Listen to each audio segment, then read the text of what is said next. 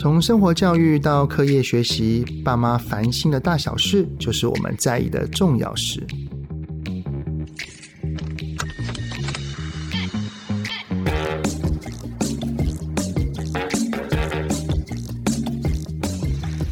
各位亲子天下爸妈烦什么的听友们，你们好，我是主持人亲职教育讲师魏伟志泽爸。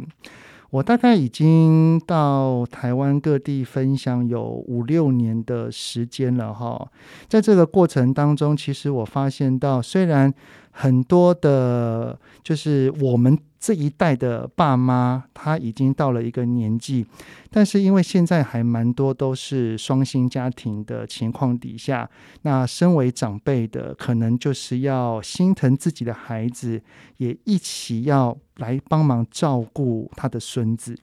而且啊，台湾已经进入到了一个少子跟高龄化的社会哈。那身为在中间这个三明治世代的我们，我们又要忙于工作，然后还要打理一家老小。其实哈，我们在工作之余，想要好好的用心去陪伴孩子，有的时候会是心有余而力不足，于是就会把照顾孩子啊、看孩子的功课这件事情放在可能课后班啊、补习班啊，或者是安亲班。那当然也会有很大的比例是请家中的长辈帮忙，只是家中的长辈要照顾孩子、要管教孩子，就会有出现了很多教养不同调的情况出现。其实长辈他没有。这个义务一定要去照顾我们的孩子，而一个孩子能够有很多人的疼爱，都是一件很幸福的事情。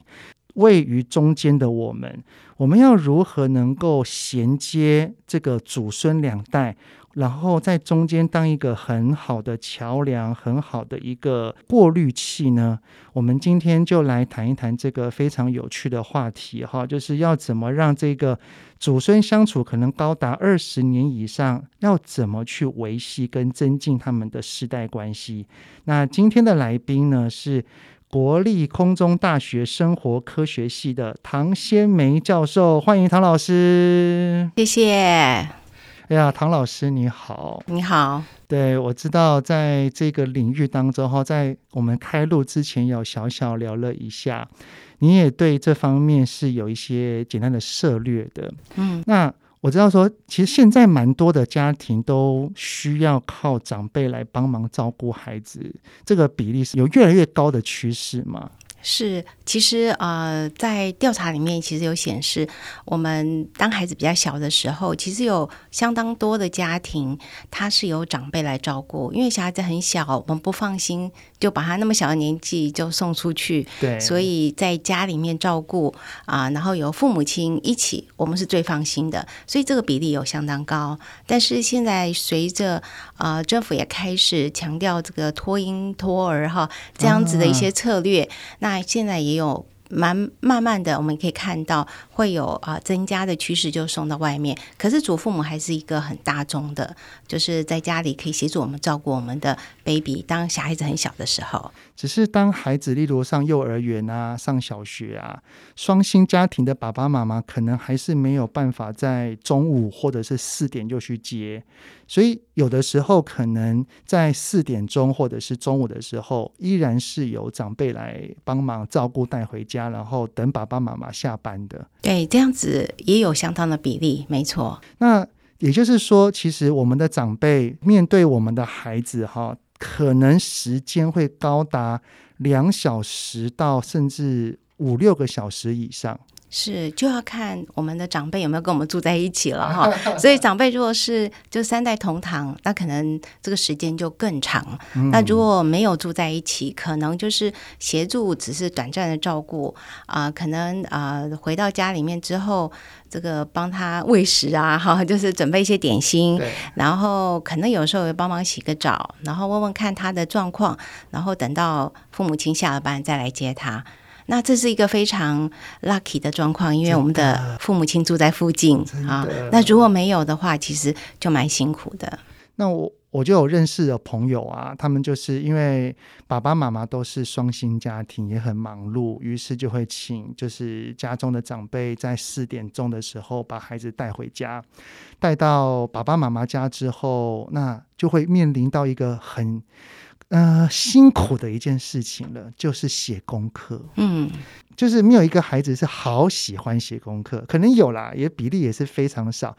但是我的那个朋友呢，他们回到那个爸爸妈妈家去接孩子的时候，可能都要八点多了。嗯，那这个时候，通通常都会希望一件事情，就是可不可以孩子在爸爸妈妈家，就是阿公阿嬷家呢，就可以把功课都写完，然后吃完饭回到家，就只要牵联络布、洗澡、睡觉啊，完美。不过。等于是把面对孩子的情绪这件事情，就是丢给了爸爸妈妈了，丢给了我阿公阿妈了。阿公阿妈一定有自己的想法，而且特别是我们的爸妈，有的时候可能依然是维持的传统的教养观念。那面对孩子啊，可能就是不想写。哎，你这很懒呢。哎，你写的字那么丑啊。哎，你这拜托，然后就开始用一些责备的言语。那我们身为中间，也不希望是这样的。那这个时候，所以我就想要先请教唐老师，就是面对这种长辈会帮忙照顾孩子，最常会发生的冲突跟状况，教养不一致的会是什么？呃，一般来讲，我们去做的一些调查跟研究里面，看到有几件事情是常常会是在这个两代之间对于这个孙子女的照养上面会不太一样的。第一个就是生活作息，嗯，然后生活作息上面，呃，这个。有时候爸爸妈妈会觉得小孩子已经够大，可以自己完成很多的事情。可是阿公阿妈如果他真的担负很重要的这个所有工作都在他身上，他会希望赶快完成。所以呢，他最快速的完成方法就是我帮你做，我喂你，我帮你做这些事情，追着孩子吃饭。类似这样，对 对对，所以所以呢，他们就希望赶快把事情完成。其实有很多这样子的状况，在我们的父母亲身上也有。那呃，祖父母身上，我们也可以看到有这样子的情形。那父母亲他就很希望说。诶，是不是可以让我们的这个祖父母让他多一点练习，让他自己吃饭，让他自己完成一些事情，不要你什么事情都帮他。那当然，一方面祖父母他很忙，一方面他很疼这个孙子嘛，哈，又年纪了，对呀、啊，所以他就会想说，对，他就想说啊，都囡仔还小嘛，就我帮他做一做，没什么关系，长大自然会好。他就会用这样子的角度去思考，所以他很多事情就帮孩子做。有很有很多的爸爸妈妈哈，内心超不平的，说：“哎，爸妈，你以前不是这样对我的，是的，你 你现在怎么这样对对孙子是另外一种方式？”没错，所以他们常常会抱怨说：“哎，以前我们好像被很严格的要求，可是现在你为什么对孙子这么宽松？”对，那爸爸妈妈就会讲说：“哦，对你们我是要求很多在，在、呃、啊功课上面啊这些东西我要求很严格，可是当大了之后我。”我发现说，其实健康最重要，快乐最重要。所以其实我们常常在很多研究里面看到，就是不同时代对于教养小孩子，其实他们会有不同的概念跟想法。对，就年纪比较大的父母亲哦，包括年纪大的父母亲，他们对下一代的期待，从他们的这个呃功课上面、成就上面，改成对他的健康跟人生的快乐程度，所以他也是改变的。那当然，阿公阿嬷跟那个父母亲就会是不一样的，在对于孩子的一个期待上面，这是呃，当然这一个就包括了生活习惯啊，或者是我们讲课业，那还有包括就是呃，我们刚刚有提到生活能力，这些都会在代间会不太一样。那我知道，呃，如果真的发生一些冲突的话，最好还是要去沟通，只是这个沟通应该还是要依照，就是刚刚唐老师所说的长辈。照顾孩子的比例跟时间嘛，例如说，他就只他只是在那边待个一个礼拜六或者是几小时，哎，那就那也还好啦，对不对？但是如果是每天的话，甚至是要分住在一起或者是不住在一起，那我想要就是先请教唐老师的就是，如果我们面对孩子，长辈有在管教孩子。只是他们的管教方式，我们觉得没有必要这样，或者是能不能换另外一种方式去面对孩子？如果是住在一起跟不住在一起，有没有什么沟通的方法？要怎么去跟长辈诉说？我先说明一下现在现况。很多的长辈，我在我们的调查跟我们的访谈里面，他们都用一种方式来面对这样子的一个观念上不一样啊，或者可能会发生冲突的情形，就是逃避。我不去面对，然后如果真的他们坚持这样，我就回到我的房间。后来，那你去教了？对对，没错没错，这是最最常说到的话。对，真的就是他们就是把这个权还是交给。父母亲只是他们会有很不情愿、很不高兴，或者，呃，我我帮你教的这么好，当然是我教的才是对的啊。可是你现在没有经验，当然是要我的经验告诉你呀，这样才是对的。那这也是因为这样，让代间之间，就是等于是我们祖父母跟父母之间，可能因为教养会产生冲突。那其实我们要了解，因为在。在很多的啊、呃，包括我们看到的研究啊、资料里面都显示出，其实跟老人互动，其实我们要学习的。不要认为他是我永远的父母亲，我小时候这样互动，大了也是一样。其实不是，因为在我们小的时候，我们是听父母亲的话长大的。可是当我们变大，我们觉得我们有权利要讲话的时候，他们还是把我们当孩子在看。真的，嗯，在爸妈的心中，孩子永远是孩子。所以。在这时候，我们要做到一件事情，要帮他保留面子，这是很重要的。哦，其实刚刚汤老师所说的那个长辈，很多都是选择逃避，就是后来那那你教我不管。其实长辈会讲这一句话，通常都是因为可能我们说了什么话让他感到受伤了。对。他可能觉得，呃，例如说我教导的方式，我也没有觉得不对，你为什么要指责我？嗯哼，我觉得我是对的，那你为什么要批评我？好像我这样都就都是错的，然后那就逃避了。对对，那怎么说？所以啊、呃，其实有几种方法在沟通上面可以应用的哈。啊、呃，其实我们都知道，我们父母亲。他们对什么东西是在意，什么是不在意的？我们可以透过他喜欢做的事情，然后用幽默的方式，就是。第一种方法是用幽默的方式来面对。如果他不喜欢，你说：“哎呀，好啦好啦，其实这样子做也没有什么不好啊，只让孩子多辛苦一点，可能你也比较辛苦，可是对孩子是好的啊。”那那好，我们就以我们就以刚刚那个例子来举例好了，就是孩子他吃饭东跑西跑，然后阿公阿妈是追着吃饭，追着他吃饭，然后我们看到了，我们也是心疼我们的爸妈不要那么累。那你觉得这样子可以怎么跟他说？你可以跟阿公妈讲说啊，就是我们自己的父母亲嘛，哈，就我们如果是中年时代，我们跟我们自己的父母亲可以讲说，哎呀妈，其实吼小孩子那么小，我们有时候看你这样子，万一摔跤受伤了，其实我们会很心疼的。所以其实孩子如果不吃，你就让他不要吃，等下他饿了，他就会过来，就会跟你要了，你就不会那么辛苦啊。好，可以用这样的方法，站在他的角度，是体贴他跟关心他的角度出发去跟他讲，而而不是说，妈，你这样子教不好，你不要再这样子喂他了。这样子他以后呢，都是依赖你，都是要人家张他张口，你们他才会怎样，他才会吃。他永远不会自己吃，他认为说总是有人会为他把食物准备好，所以我们站在。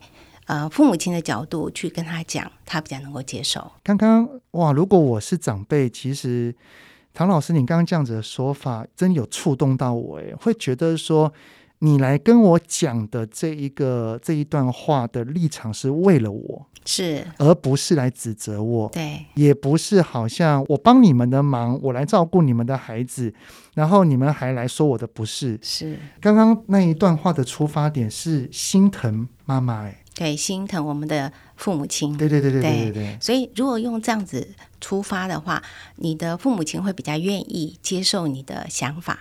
可是，如果你不是用这样子的角度的话，你只是讲说这样不好了，小孩子永远不会做这些事情，好像是指责他在教养上面是不够好的。嗯，对。所以，这个是一个我们到了中，就是我们这个中年哈，我们讲说中间这世代哈，其实要学习跟我们的父母亲互动。只是长期，长期像我们跟我们的爸妈也不太会这样说话。对，突然要这样子说话。然后爸爸，我们的爸爸妈妈会不会想说，你是不是要跟我拿钱之类？我想应该不会吧，应该是不会这样，因为这个呃沟通本来就是慢慢的开始。啊、你第一次讲，可能你自己心里面会觉得怪怪，可是讲习惯了，多讲几遍啊。我们的长辈一开始觉得，哎，你怎么突然这样讲话，有点不太习惯。多讲几遍就习惯了，是，对对，其实我们华人本来就不善于表达，嗯、呃，这种爱对方啊、关心对方的话。那其实当你练习，其实沟通也是要练习。你不断的练习，不断的说，其实你就会觉得它是很自然的。然后当你变成自然，变成你的习惯，你就会多从对方的角度出发去思考。所以这是一个比较好的跟我们长辈啊、呃、互动的一种方法。那刚刚唐老师有说有几种沟通，还除了这这一种之外，还有别的建议吗？还有就是，其实你也要呃同理父母亲在那个世代跟我们不一样的地方，他们在那个世代，他的父母亲教他的方法就是这样，所以啊、你要先去了解他们在那个世代他们的生活模式。比如说，我们常常讲说，我妈也会讲说，小的时候。他没办法咀嚼，他就嘴巴里面咬一咬以后，哦、给那个孙子。我们会现在看到会觉得说超级不卫生的，啊这个哦、对。然后或者呢，他们会做一件事情，比如小时候那个鼻子有鼻涕，然后那个叫小孩子蹭他又不会蹭，那他们会做一件事情，就把小孩子抓来，嘴巴到鼻子上面一吸，然后你看到之后你就。但是其实是有帮助，那个小孩子鼻子就通了。可是你看到那个动作的时候，你会觉得，对对对，怎么会这样？妈妈，你不觉得很脏吗？我们有吸鼻器。对对对。但是他会觉得说，等你找到吸鼻器的时候，不知道是什么时候。所以你怎么样跟他讲呢？你可能就会讲说，妈，你知道那是一种传染病。嗯。我担心的是，你到时候如果这一吸，然后就把病菌吸到你身上。嗯。所以最好的方法是你用那个吸鼻器，不要。自己去吸，嗯、那你生病的话，就没有人帮我照顾小孩啦，嗯、对不对？你是很重要的，嗯、所以我一定要确定你是健康的，你是很好的，这样子你轻松，我也轻松，嗯、所以这样子跟他讲，他就比较愿意接受。甚至就像刚刚唐老师所说的哈，因为。呃，我们的长辈他会这样子做，因为是从以前到现在嘛，我们就可以问一下说：“哎妈，所以你以前这样对我，嗯，你也是这样吸我，哇，你好伟大哦，对，哎，我都吸不了哎，你怎么那么厉害？是，哎呀，对不对？你看太厉害了，泽爸，你将来可以跟你父母亲 这个相处的非常好。你，你知道吗？我女儿哈，有一次哈，我们在走路的时候，她跟我聊天，然后我女儿就突然跟我讲说：“爸爸，我已经想好了。”以后我跟我老公哈，我们结婚了，生了小孩，我要放到你那边去。嗯，我说，哎、欸，你爸爸已经教导你们，已经照顾你们很久了，你可以放过爸爸啊。嗯，他就说没有，爸爸，因为我觉得哈，你把我们教的还不错，所以你也可以把我的孙子给教好，这样子我就把我的孙子交给你，我就可以跟我的老公到处去玩了。嗯，把你的孙子，他的孩子啊，交给你。我说，我说，哎。你好像在包我，就是觉得这个有称赞我，嗯、但是其实你的内心是想要出去玩吧？对，可是从某个角度，你会听起来很愉快。对对对对，就是这个角度。对，这是最重要的。嗯，那家人之间有时候会有冲突，就是因为我们沟通的模式或沟通的方法不太正确。所以其实这一块是啊、呃，等于我们一辈子都要学的。真的，嗯，对。只是我们用好的沟通方式，我们自己要练习之外，不过很长的状况出现是长辈听了他也不一定会改变。嗯，对，对，因为有些长辈他真的那个观念根深蒂固哈，而且有点固执，嗯，这真的还是有的。那那那怎么办？其实哈，我们有发现说，嗯，我们跟父母亲讲说：“哎，你要吃什么对你身体好？”好，我们讲都没有用。可是有时候他们会告诉我说：“哎，那个谁谁谁告诉我吃什么东西是有帮助的哦。”对，是不是？然后就说：“哎，你可以去买那个什么东西给我吃。”有有有有有。所以谁讲会影响他？他的信任的朋友，嗯，好，我们信任的亲友，所以我们可以透过我们信任的亲友去告诉他，这是一种方法。也是哈。或者呢，如果这个孩子现在在学校，嗯。那其实这些，我觉得高龄者他蛮尊重老师的哦，从小他也蛮怕老师的，对，对不对？所以透过老师去跟他们沟通。传统的社会氛围好像对于师字辈都会立正站好。是的，对，所以老师也是一个可以利用的资源啊，而且他们有很多观念是值得我们透过他们告诉我们的爸爸妈妈，就是祖辈，让他们去知道，所以他们也比较愿意去接受，因为不是我的小孩去指责我或要求我，而是专家告诉我该怎么做。这这一招很有效。对，我曾经有一个朋友也是遇到类似的状况，他是他的就是阿公阿嬷私下带孙子孙女出去的时候，会买一些饼干糖果，然后他已经好说歹说，就说妈，你不要买，哎呦，他就是这样，你你他你你买给他就吃，然后你看他现在什么什么过敏什么有的没的还蛀牙，好说歹说都没有效，真的。然后我他就来问我该怎么办。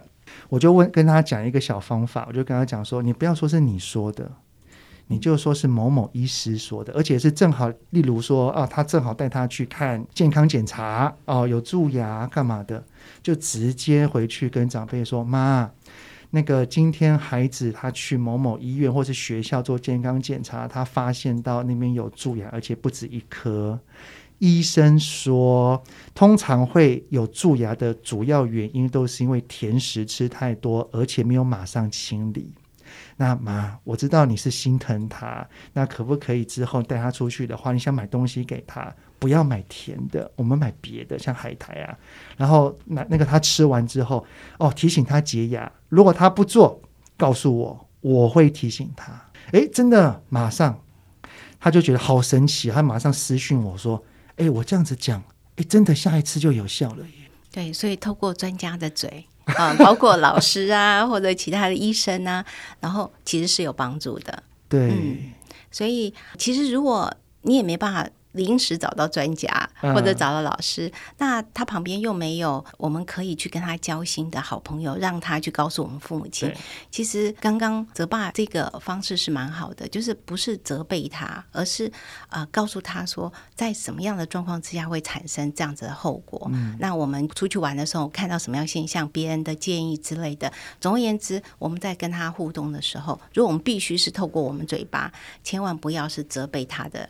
这个口语，因为只要是责备他的口语，其实会让我们的父母亲觉得说啊，你长大了，翅膀硬了，你有自己的想法，算了，我这个阿公阿嬷现在没有用了。然后，嗯，从某一个角度，好像又带有一点点情绪的说法讲出来，蛮容易。对，让亲子之间，我们的老年的父母亲跟我们之间又产生很多这种误会啊，或者是产生一些很不愉快的现象。我这边还想到另外一个，我觉得还。偶尔可能会有效的，就是像我爸爸，我爸爸他其实还蛮爱用手机的。每一次家庭聚会啊，他都是在划手机。然后我跟我哥啊，然后还有跟我妈，我们一起那边聊天，还有小孩子，然后就是我爸一个人在那边划，低头划东西。常常就是我去讲，就说好了，哎，爸你在干嘛？哎，跟我们一起讲话啊，跟我们一起怎样啊？然后我爸都是嗯嗯，然后可能看个两下，然后又又回到手机里面去了。那这个时候有一个方法非常棒，叫小孩子去讲。对，你说爷爷不要滑了，陪我玩。哦，我爸就哦，好了好了好了好了好了，那个那个爷爷听到了，爷爷不玩了，爷爷不滑了。哇，儿子讲没效。孙子讲超有效，真的。其实很多时候不单单是我们讲说你身边的例子，其实在我们访谈里面也看到有这样子的情形，就是当我们两代之间有一些状况或者有一些不悦，其实我们的孙辈他是一个非常好的桥梁跟润滑剂啊，透过他们去，其实呃我们的阿公阿妈哈，或者是说外公外婆，其实他们比较愿意接受他们的想法跟看法。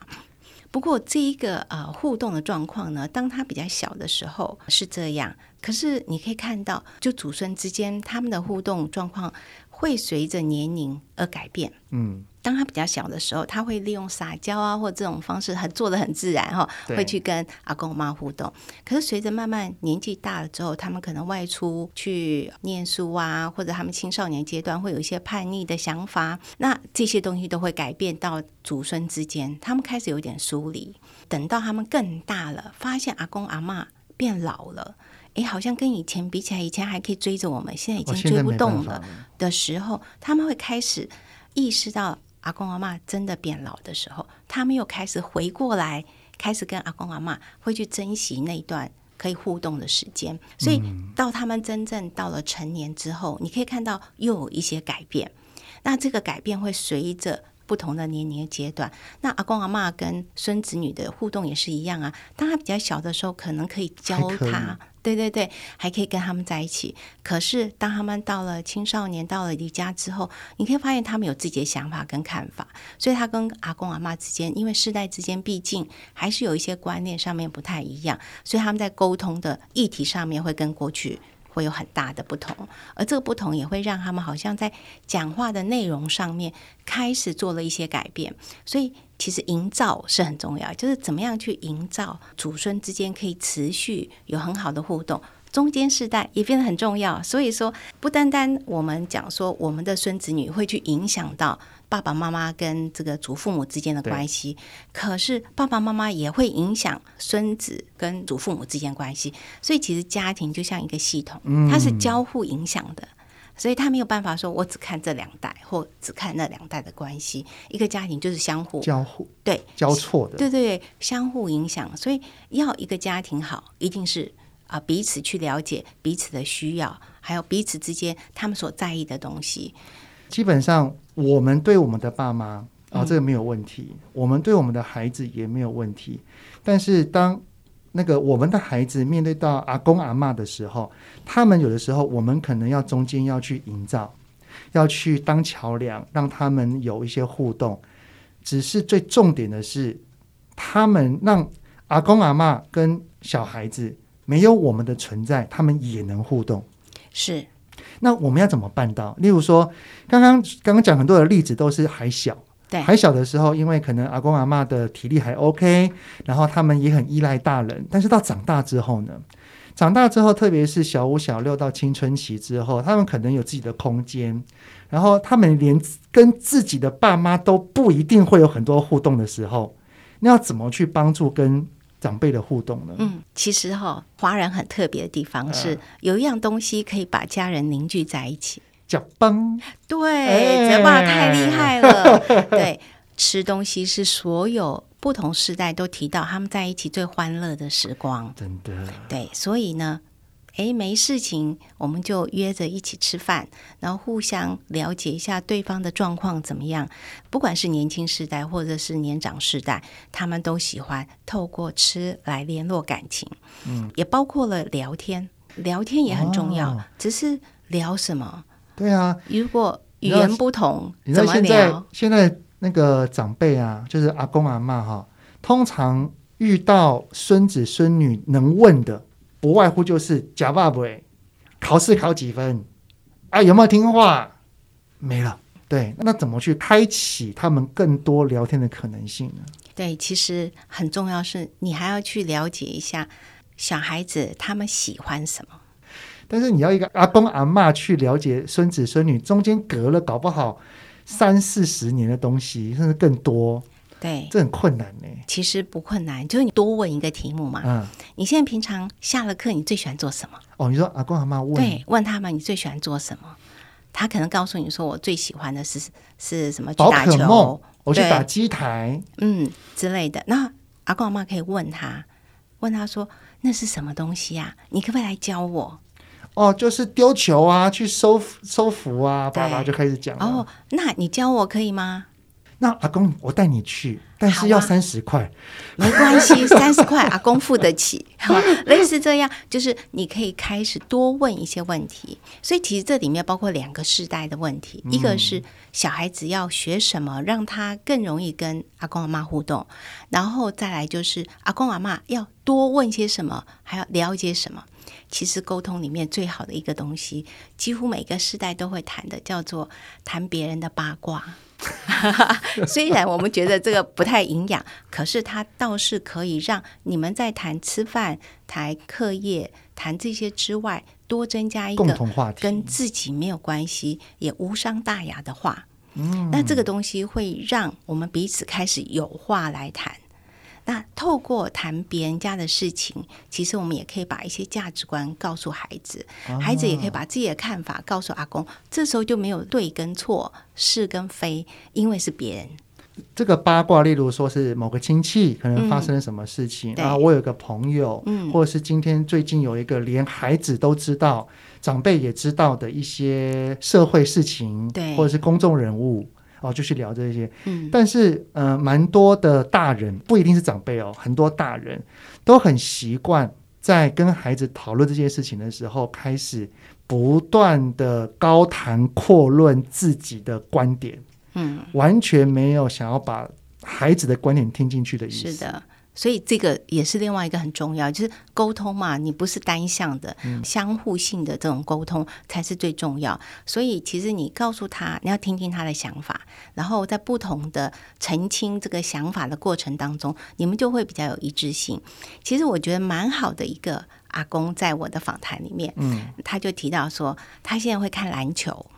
因为他的孙子很喜欢篮球，所以他就会看。结果他现在知道在美国有哪几个队，然后比赛的状况怎么样。所以当那个孙子打电话或者是这个回来的时候，他们就会对会去谈篮球。啊，其实也很好啊。那对于高龄者，他们学一个新的事物，对他们的退化啊，对他们的认知发展啊，其实都是很好的。所以。呃，我们也发现说，其实透过这样子的一个互动过程，我们如何帮助阿公阿妈他在老化的过程里面减慢，然后也可以增加家人的互动。所以，其实这里有很多双赢的策略可以去执行的。嗯、那但是呢，很重要是你要先去了解那个世代他们到底经历什么，他的背景是什么，为什么他会讲这个话。当你知道，你就会比较同理。比较能够接受他们的看法，也听得懂，对，才不会说你们那个都是 LKK 哈，都是老 Coco 的的想法。那你现在才知道说，哦，原来因为他们经历了这些。我们讲说高龄世代，他也要去了解孙辈，他们这个时代里面从小就是电脑、手机，是，所以他们拿着手机叫做很正常的。如何让这个手机成为家人互动好的帮手？而不是变成疏离的来源。视讯，我就觉得这是，如果呃阿公阿妈跟孙子孙女住在两个地方，视讯就是三 C 最棒的用途了。对，然后就有一个孙子讲说，他就把家里面就是阿公阿妈不在嘛，他就把。他或者是呃，这个家里面的事情呢，他就把它录下来，然后做成小短片放在上面，然后阿公阿妈就会看到，嗯，然后所以阿公阿妈就会留言说啊，你们那是去哪里呀？你们在做什么？哦，那个东西看起来好好吃哦，啊、类似这样，那他们就会有一些互动，真的。所以这个透过现在了解年轻世代他们的背景，然后利用这样子的一些特点。年轻世代特点，让它增进两代之间哈，或者是三代之间互动。其实这个都是现在我们可以去思考的。其实，在国外有一个研究很有趣的是，他讲说爸爸妈妈要不要跟孩子一起玩电脑，co-play 就一起玩。对，就他们就发现说，如果有 co-play 就一起玩，爸爸妈妈跟孩子的感情是很好的，因为他们会常常是一个 team，然后他们两个会分享我们的策略。这个呃，会讨论，对对对，然后他们就会增加很多的话题。因为有时候爸爸妈妈说我不知道跟我这个小孩子要谈什么，可事实上有很多东西可以谈的。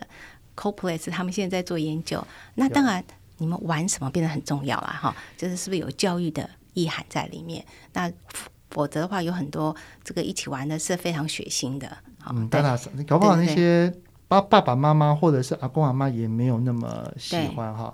像我跟我儿子，我们就很常一起打篮球的那个实际的篮球，还有电动的篮球。嗯、我我在想说啊，你你们实际打篮球是在这个呃球场上，还是遥控器上？对对对对，两个都有。哦、那就好，那就好。我昨呃，我前天才被我儿子盖火锅，他他现在很高了。不过，就像刚刚唐老师所说的，我我跟我儿子啊，因为我们会去打打电动篮球。嗯，然后我们就会一起讨论，然后就还会去制定一些计划，制制定制定一些战术，其实会增进很多很多彼此的话题。嗯，那其实我相信，只要大人有意愿的话，能够去就是 co-play，能够融入到孩子的世界，我觉得没那么难，只要愿意。不过，我们要怎么去让孩子，特别是可能接近青春期还没有到很成熟的孩子，能够让他一起来融入到可能我们或者是呃阿公阿妈的这个世界呢？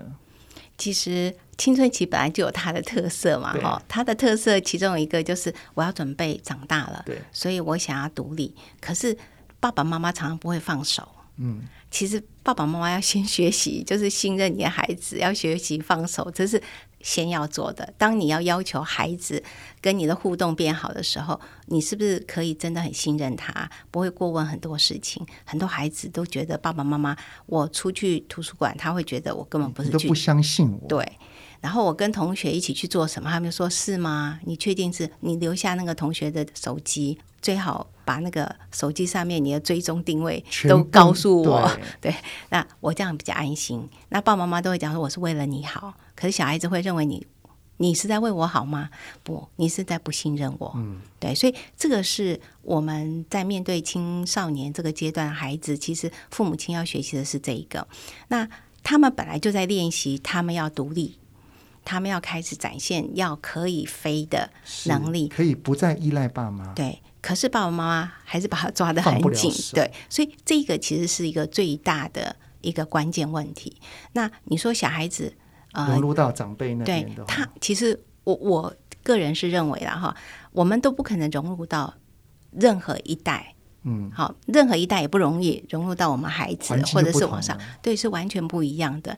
可是我们可以透过沟通，然后去跟他谈我的想法跟看法，然后我也尊重你的想法跟看法。也就是我们可以有不同的意见，可是我们尊重彼此，这个是要学习的。嗯，那呃，当你学习这一个，然后小孩子也学习到这个的时候，其实你会发现说，你们家里面的互动可以有更多和谐的。沟通模式，而不会只是争执。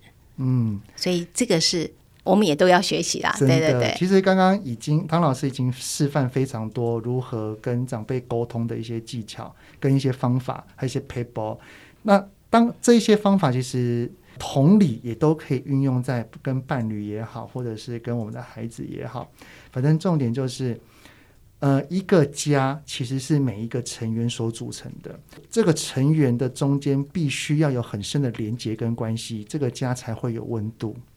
那最后再请唐老师大概分享一下，说就是对于家庭关系的经营啊，就是家庭关系，你呃，唐老师还有什么想要补充的建议吗？我可能要特别提醒，就是这个祖孙之间哈，其实常会提到一个最大困扰就是语言。嗯，就是他们常常会提到，他没有办法跟阿公阿妈讲他们的语言，所以以至于他没办法沟通。可是其实这不是最大的问题，我觉得是态度。就是也有一些人他说，虽然呢我讲话这个台语讲不清楚，可是阿公阿妈会教我讲，其实那过程也很有趣。是好，比如说我我小时候这个跟我阿妈在讲那个芋头跟蛤蜊。来讲一下有什么差异？呃，鹅啊，鹅啊，鹅啊，鹅啊，是不是很像？对，对我刚开始都搞错了，所以我阿妈都说你到底是讲鹅啊还是鹅啊？好，然后我就讲说哦，我的意思是那个植物的。好、哦、好，那个要吃起来，然后弄起来软软的，那那我我阿妈才会知道说是什么。所以在那个过程当中，就有很多很好笑的事情。那其实阿妈他们知道啊，然后增加你们很多这边大笑的情况，其实也蛮好的。对，所以我常常到现在我在讲台语的时候，也常常被学生笑啊，或者有时候被我先生笑，因为嗯，他们就比较到地，而且有时候会。呃，搞错，比如说我妈妈是台南人嘛，哈，那我现在是台中人，所以他们讲一样东西我就搞不清楚，因为他们讲说呃那个嗯 T 背啊 T 背是是什么？是脚踏车还是啊、呃、摩托车？我以为是啊、呃、那个摩托车，可是我现在讲说不是，是脚踏车，是脚踏车。啊、那因为台南的话会讲说卡达掐。或者因为讲不一样的方式，那、oh. 我以为 T 背就是铁的马嘛，可以跑很快的，那应该理所当然应该是什么？对，类似这样子的好笑的事情呢，其实都会发生。那对我们的阿公阿嬷对我们虽然会有一点困难，可是你就是试着去跟他讲，然后在那个好笑的过程当中，其实反而会增加很多的互动，也也很好啊。嗯、所以啊、呃，虽然语言会是一个。我们必须要去面对的困境，我们没办法像我们阿公阿妈讲的这么另瞪哈。可是，在这个有趣的过程当中，我们也尝试用台语跟他沟通的过程，也会很好的。那刚刚我们也提到一个，就是吃饭是很好。其实还有一个，我们是不是可以创造一个家庭里面很特殊的节日？或特殊的活动是只有拥有在我们家里面，别人家没有的，所以我们可以很 proud 的去跟人家介绍说：“哎，我们家在每一年的母亲节做什么事情？这个事情不是只是吃个蛋糕、送个花，我们是自己去做蛋的料理，因为它蛋是象征 birth 就是出生，啊、所以我们都做蛋的料理给爸爸妈妈，好就给妈妈，然后所以。”这是我们家的传统，是不是我们可以 create 一个这样子的活动？这个要要长时间的对经营哈。对，那我知道今年呢是家庭教育法第二十周年，嗯哼，政府这边也其实在家庭教育中心也给予了我们社会上许多家庭们的协助跟帮助。那再请那个唐老师，就是大概说明一下，就是说家庭教育中心能够给予孩子的协助，大概是有哪一些的面向或者是部分？其实家庭教育中心大概都分两块嘛。如果我真的家里面夫妻有一些状况啊，或者是我跟孩子的这个亲子之间啊，这个相处上或祖孙，其实我们都可以打一个电话，叫四一二八一八五。哎呀，都背起来了。嘿，对对对，这个电话好，就呃，这个电话你打过去，都会有我们的志工，他是受过特殊训练的志工，可以跟你。这个谈一下，了解一下你的状况，必要时候真的很严重，他也会帮你做转介，所以这是一个很好的资源，所以你可以在家里直接去找到一些专业的人来帮忙你。嗯、另外一个就是呃，家庭教育中心呢，他们办很多的活动，他们也会请呃这个很多的这个专家到他们那边，所以你可以去参与他活动，可以到他网站去看。哦、那他的活动不单单是到那个点。就他们家庭教育中心，其实现在有很多呃，这个中心呢，它会连接企业，到企业里面去办，也可以到县市，你去看到他的这个乡公所啊，或什么，他们也会到那边去办一些活动，也就他们会走出我们的中心啊、到我们的这个可能就我们家的邻居哦隔壁啊，或者哪里会办一些相关活动。多去网站上面找一下，会看到很多的资源。那除了家庭教育中心之外，其实教育部他们也有很多资源，他们有一个网叫做家庭教育资源网。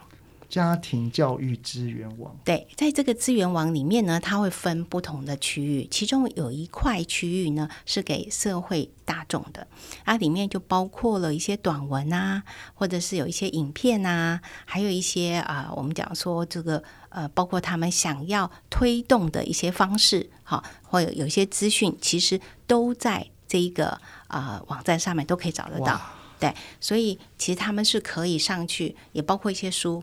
像啊，我协助的有一本书叫《我和我的孩子》，嗯，好像有分三个嘛，就是幼儿、对青少年，然后小学。小学，对对对，对这些呃，他们在上面也有，对，哦、所以也可以直接上去直接翻，也不用去买。太好了。对，所以像这样子的资源呢，其实，在网站上都有，都很丰富。对，那我们只是希望说，我们在推动家庭教育，不再是在定点是被动式的，我们现在希望说，更多是主动式的，我把。这些资源送到家，那网络这样子一个平台是一个非常好的，非常方便。对对对，像我我就接收到非常多的演讲邀约，就是来自家庭教育中心。太好了，太适合了。对对对，嗯、那其实今天这个访谈，他真的非常的开心。在访谈过程当中，我偶尔会不自觉的想到我的奶奶。我奶奶非常的疼我，我我很爱我的奶奶。然后就像刚刚唐老师所说的，我曾经也也是会跟我奶奶聊天，然后我奶奶什么都听不懂，然后但我就很很有耐心的去去跟我奶奶做分享。所以其实身为三明治世代中间时代的我们哦，爸爸妈妈是我们很爱的人，然后我们的孩子也是我们很爱的人。那如何能够连接彼此，让他们两个之间？